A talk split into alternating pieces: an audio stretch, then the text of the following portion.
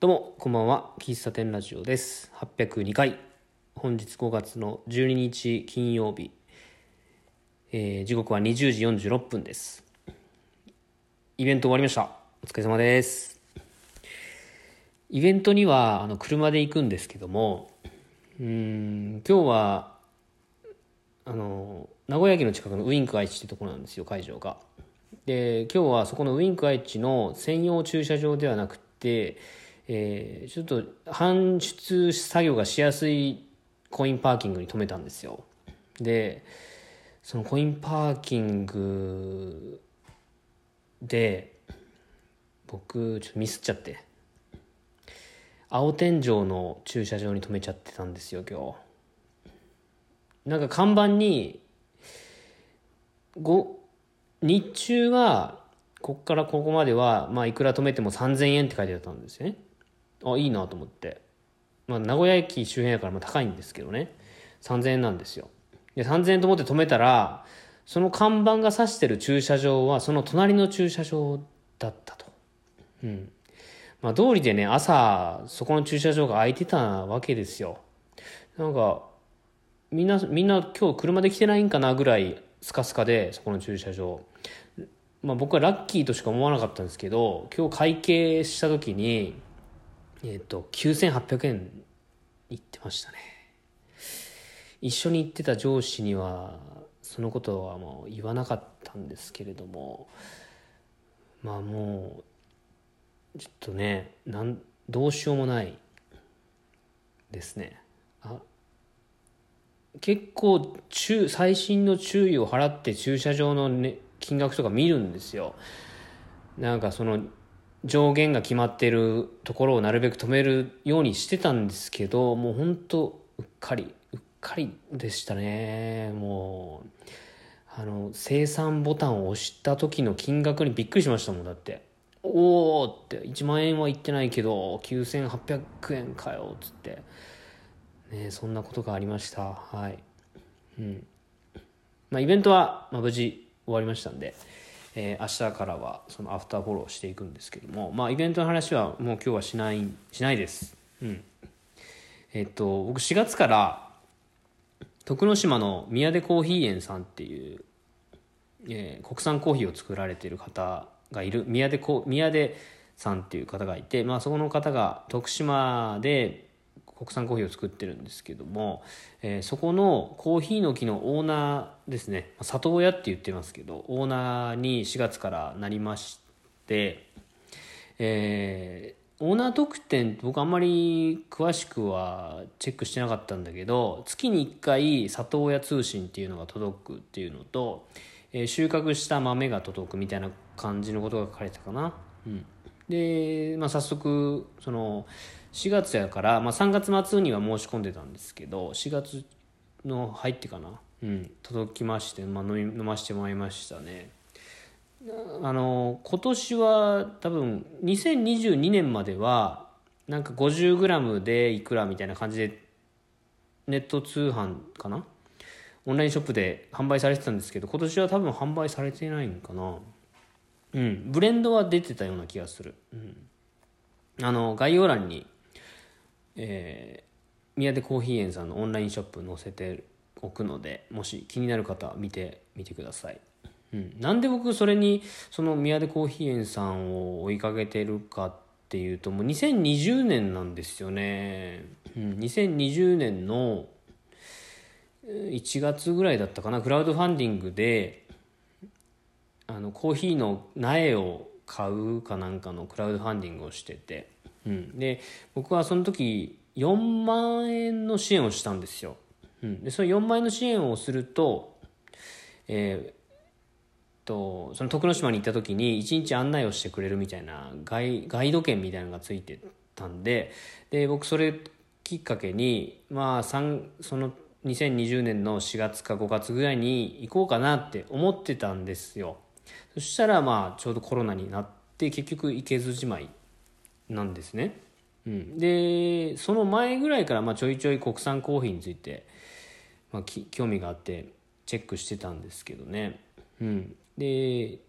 その支援をしたのがその2020年の1月末ぐらいで。で 2, 2月の中旬ぐらいに僕大阪京都兵庫の2泊3日の小旅行に行ったんですよ。でその時に兵庫でその宮出さんが兵庫の阪急だったかなあの、まあ、ワークショップするっていうことで僕それに合わせて宮出さんに会いに行ったんですよね。その時に「支援ありがとね」みたいな感じでもうそこからずっと追いかけてるって感じですね。うん、で一度お会いしてるのでなんか知ってくれてると僕はあの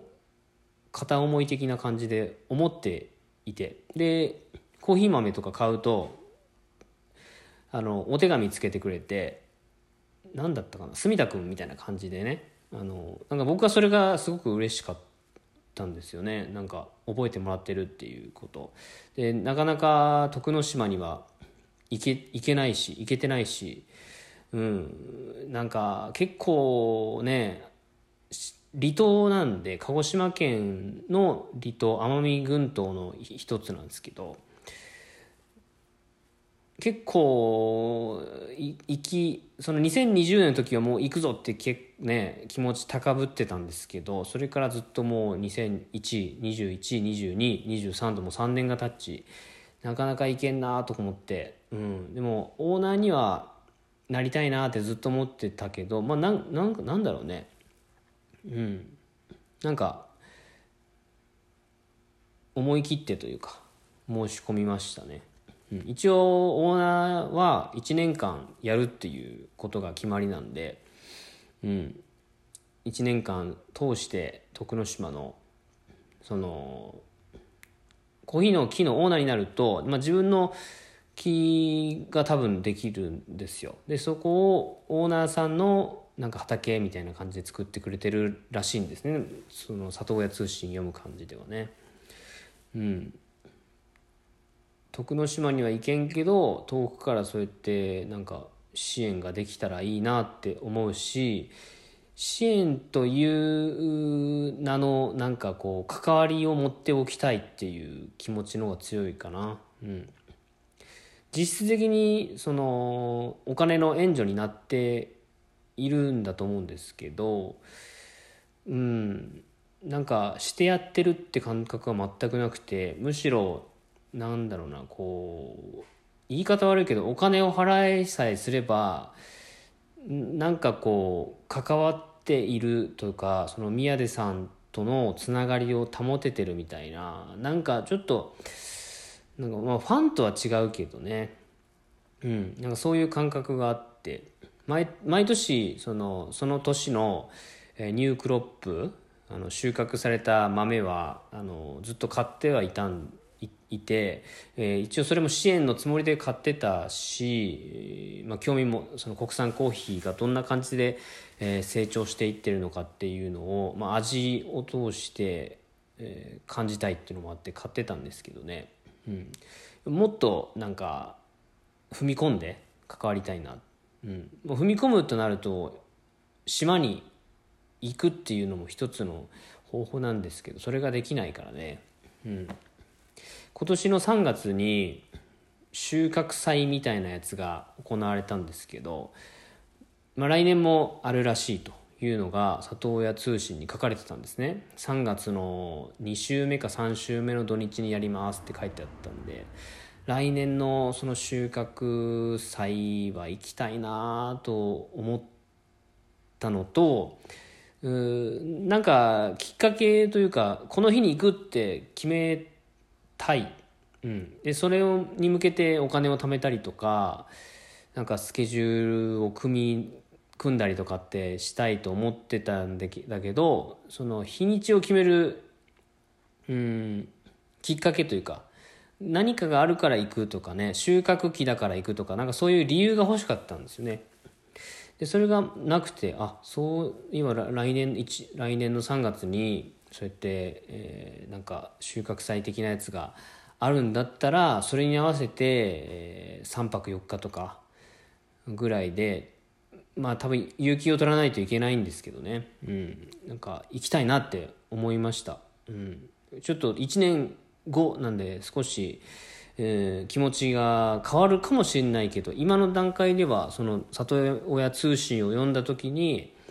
今の徳之島のコーヒーもそうですけど国産コーヒーのこう進展というか今徳之島だけじゃなくて奄美大島にもコーヒーの苗を植えて、えー奄美群島っていうあのエリアでコーヒーを作っていくみたいなプロジェクトが進んでるんですけど、うん、なんかそういうのを追っかけたいなって思ってるんですよね。うん、まあオーナーになったからどうってわけじゃないんだけどね、まあ、何回も言うようにその宮根さんのこう大阪出身だったかな。大阪から、えー引っ越して、えー、た徳之島で住んで見えるんですけども、うん、なんかそういう思いのこもった国産コーヒーを作るっていう熱い思いをなんか少しでも、うん、近くで感じていたいなとかいうか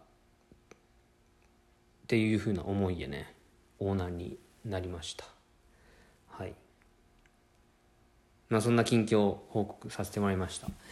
ね、最近その里親通信が届いて、えーなんかこの辺この辺の話はラジオでしときたいなと思ったんで、